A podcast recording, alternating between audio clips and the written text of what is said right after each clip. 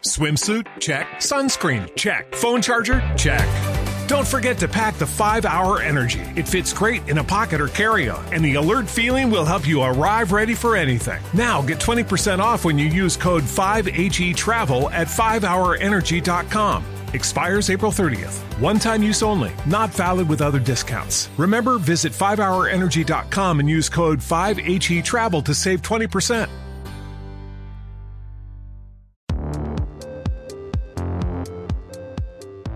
Mira, Pamela, tengo un amigo que acaba de fregarle horrible en su trabajo y está bastante deprimido. Y él está tratando de convencer de que en realidad equivocarse es algo común y corriente, bastante humano.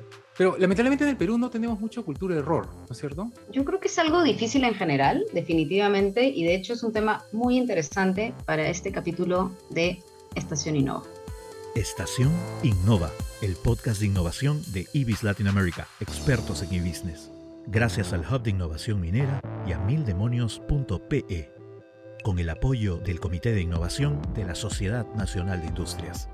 Yo me acuerdo cuando enseñaba en la Pacífico, eh, una vez hicimos una prueba con alumnos y vimos que habían generaciones de peruanos que tienen más tolerancia al error y hay otros que, que no, que se frustran muchísimo cuando algo les sale mal y que esa es la, mucha de esta generación es la que ya han entrado, digamos, a trabajar y que ya están en puestos un poco importantes. Eso lo puedes ver en, ya en algunas empresas, ¿no? Que tienen una aversión a reconocer que se han equivocado, cuando en realidad del error es que se aprende, ¿no es cierto? Definitivamente yo creo que parte de esa aversión al error es porque hemos asociado el error al fracaso, ¿no? Que es una palabra muy densa y sobre todo en generaciones antiguas donde había cierto autoritarismo, por así decirlo, donde había una educación mucho más estricta eh, había que hacer las cosas bien, pues si no había que equivocarse. Entonces, este tema de abrazar el error es relativamente nuevo generacionalmente y cuesta. Ah, porque las organizaciones antes eran mucho más verticales. Entonces, el incentivo que existía dentro de una empresa grande era ascender.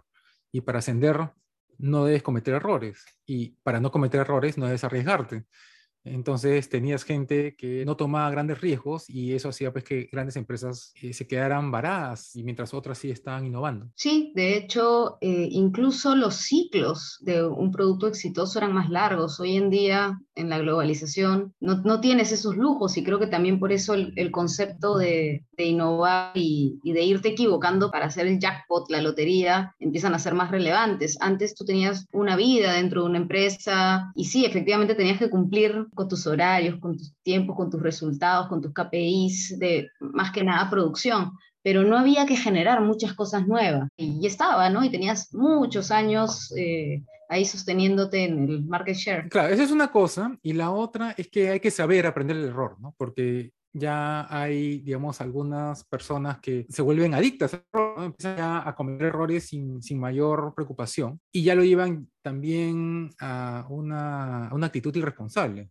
Donde dicen, ya no importa, después aprendo, ¿no? O sea, ya fue, después voy a aprender mi lección. Y tampoco se trata de eso. Lo que pasa es que hay que saber diferenciar entre el error bueno y el error malo, porque el error bueno es en el que tú te animas a descubrir cosas porque tienes signos de interrogación, entonces sabes que puedes dar con la respuesta correcta o no, estás encontrando eh, nuevo conocimiento, nueva información. El error malo es aquel en el que, por ejemplo, ¿no? Volviste a hacer lo mismo que ya sabías que no te funcionaba, error malo. O de repente eh, no investigaste lo suficiente y te lanzaste sin, sin tener los elementos previos como para tomar riesgos, también error malo, ¿no? Entonces tampoco hay que irte al otro lado, no hay responsabilidad, pero sí cuando estás eh, tratando de hacer cosas nuevas, definitivamente sabes que hay cierto grado de incertidumbre. Y ese es el error bueno, y no quedarte en el qué miedo, me equivoco y me van a despedir, ¿no? Yo creo que ya ahora las, las corporaciones tienen algún tipo de, de incentivo y de espacios como seguros por decirlo así,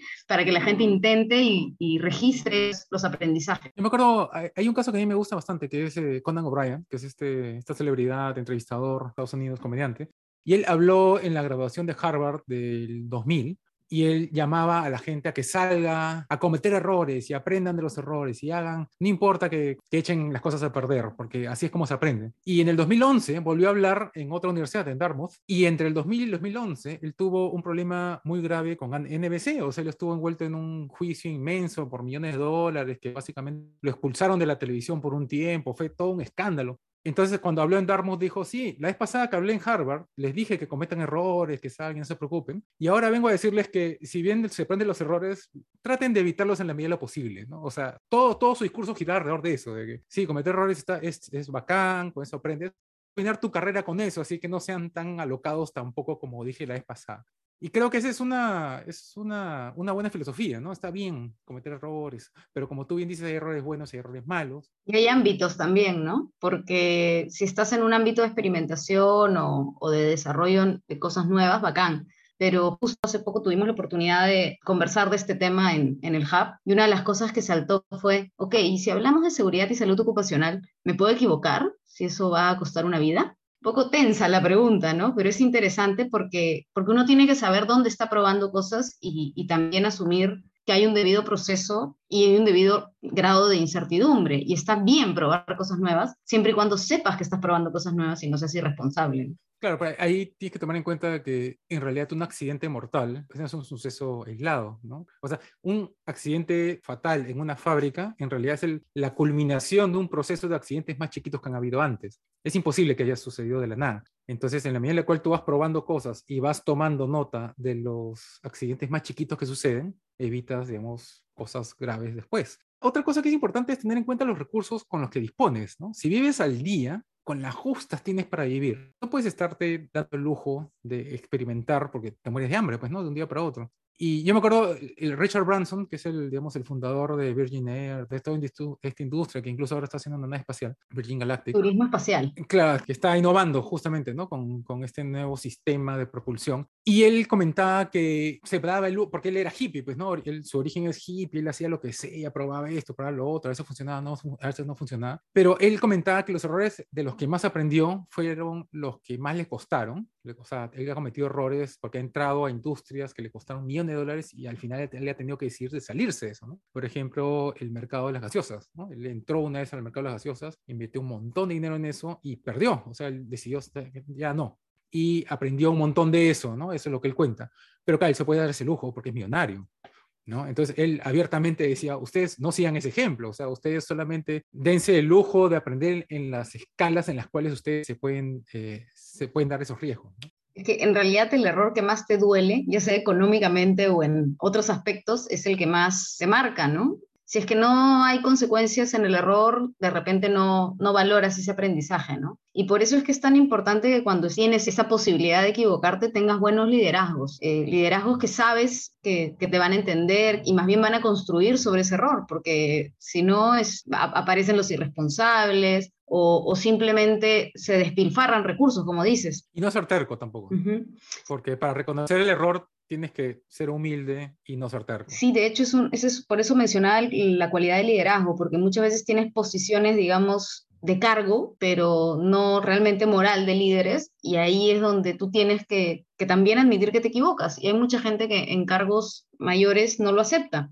Y de hecho, eh, hay un caso en un hospital en el Reino Unido que se encontró pues que había habido una serie de incrementos en muertes entre, no sé, 2005 o 2008 por ahí, y se hace toda una investigación, y cuando se hace la investigación se empiezan a ver un montón de cosas, tipo que aceleraban los tiempos, porque los medían con los tiempos, los medían con, con cuánto gastaban, entonces sus indicadores y el liderazgo estaba apuntando a objetivos monetarios y de tiempos, y veías pues que no capacitaban a la gente, que la atención del paciente era horrible, que no, este, o sea, no sabían los protocolos. Esta investigación terminó eh, descubriendo que cuando se dieron cuenta de que estos índices se habían disparado, de, o sea, no es cualquier cosa, es mortalidad, los líderes más bien, la gente empezó a decirle, oye, pero está pasando esto, y ellos no reaccionaban, y al final la gente no decía nada, se quedaba callada. Entonces, en vez de solucionar el problema en ese momento que pudo haberse solucionado, lo que terminó ocurriendo es que lo que hubiese sido una buena iniciativa de gente viniendo con ideas de, mira, hay tal cosa, esto está pasando por tal otro, hagamos un análisis del caso, al final terminó enterrándose abajo de la alfombra, ¿no?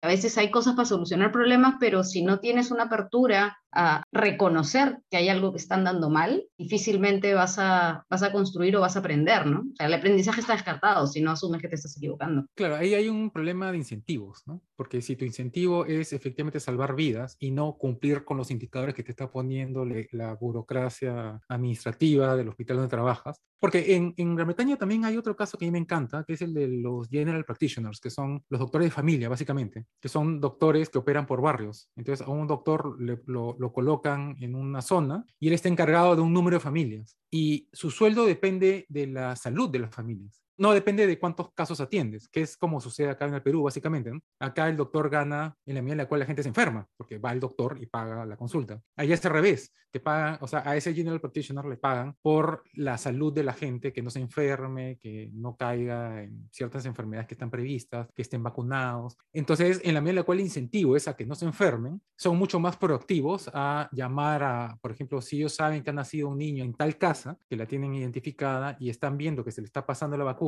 ellos son mucho más proactivos en llamarla, bueno, e, el doctor no, ¿no? Pero la enfermera, en llamar a la familia, decirle se te está pasando la vacuna, si quieres yo voy a tu casa, porque al final su incentivo es ese. Entonces es un, ¿cómo se llama? Escoges mal los indicadores, terminas haciendo lo que se llama incentivos perversos, ¿no? Claro. Que sin darte cuenta te, te van orientando a costa de qué? Hacia algunos números y, y no al real objetivo de una organización. Algo parecido pasa también en las fábricas, en, en, las empresas grandes, cuando tienes estos consultores en seguridad que ganan por caso, o sea, cuando hay un accidente, son, llegan y les pagas por accidente, ¿no? Entonces no tienen mucho, mucho incentivo a prever los accidentes, ¿no? O sea, si ven, digamos, no sé, por decir algún cable que está mal puesto, no tienen el incentivo de decirte, al contrario, dicen, ojalá esta vaina explote para que me llamen la próxima vez y cobrar un montón de plata. Sí, definitivamente el, o sea, habría que hacer un análisis. A mí se me ocurre ahorita con lo que has dicho, el, el transporte público acá en Perú, ¿no? Está lleno de incentivos perversos. Ojalá los premiaran a los conductores por cumplir un tiempo razonable en vez de,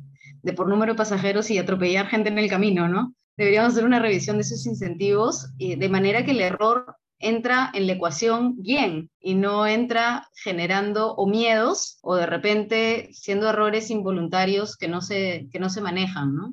Eso acá en el Perú hay un serio problema en el ámbito de la educación, porque en la educación te deja muy, muy poco margen para, para, innovar, en realidad, para cometer errores, porque, digamos, la estructura de regulación de los colegios privados es tan estricta que no te dan espacio a probar una nueva forma de enseñar. Es, es, muy difícil que te den una licencia para un colegio experimental, por ejemplo, acá en el Perú. Y en Trujillo, por ejemplo, hay un caso de un colegio que, que aplicaba una metodología distinta, no enseña por cursos, sino que enseña por proyectos. Entonces, ellos tienen diseñado todo el año sobre la base de una serie de proyectos que se van haciendo con los chicos y tienen, digamos, todos los campos que tienen que cubrir están dentro de los proyectos que tienen que hacer durante el año. ¿No? De tal manera que si tú cumpliste todos los proyectos que te asignaron, has aprendido los incas, has aprendido ecuaciones, has aprendido todo lo que tienes que aprender ese año. Y ese colegio por muchos años no tenía licencia del Ministerio de Educación porque decían, no, eso no es enseñar están aplicando algo que se había usado en otros países, que era bastante exitoso y que funcionaba muy bien para enseñar a cierto perfil de alumno. Entonces, en la medida en la cual no te dan espacio para innovar, para probar,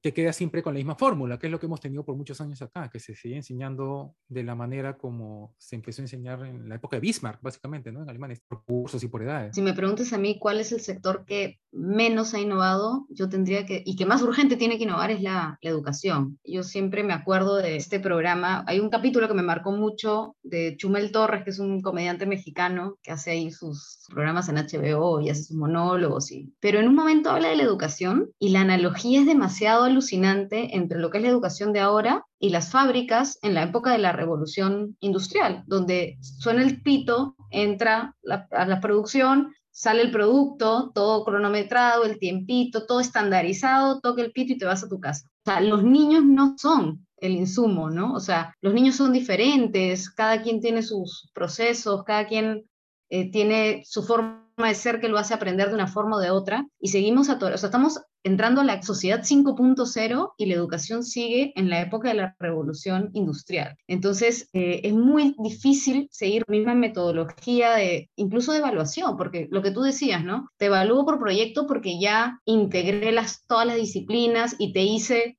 razonar, resumir, este, diverger, o sea, todas las, digamos, habilidades, ¿no? No importa la, la temática, pero cumpliste con saber hacer todas esas cosas, versus aún marque ABCD en múltiple choice, ¿no? Incluso deberíamos tender a otro tipo de evaluación donde puedas evaluar el esfuerzo. Y eso es un signo de interrogación hasta ahora, ¿no? Sobre ese tema podemos ir hablando en otras ocasiones porque da para mucho más. Bueno, eh, muchas gracias por, por, escucharnos y no se olviden de mandarnos dudas o comentarios si quieren en nuestras redes. O si no, nos podemos encontrar en la siguiente estación. Nos vemos en la siguiente parada de Estación Innova.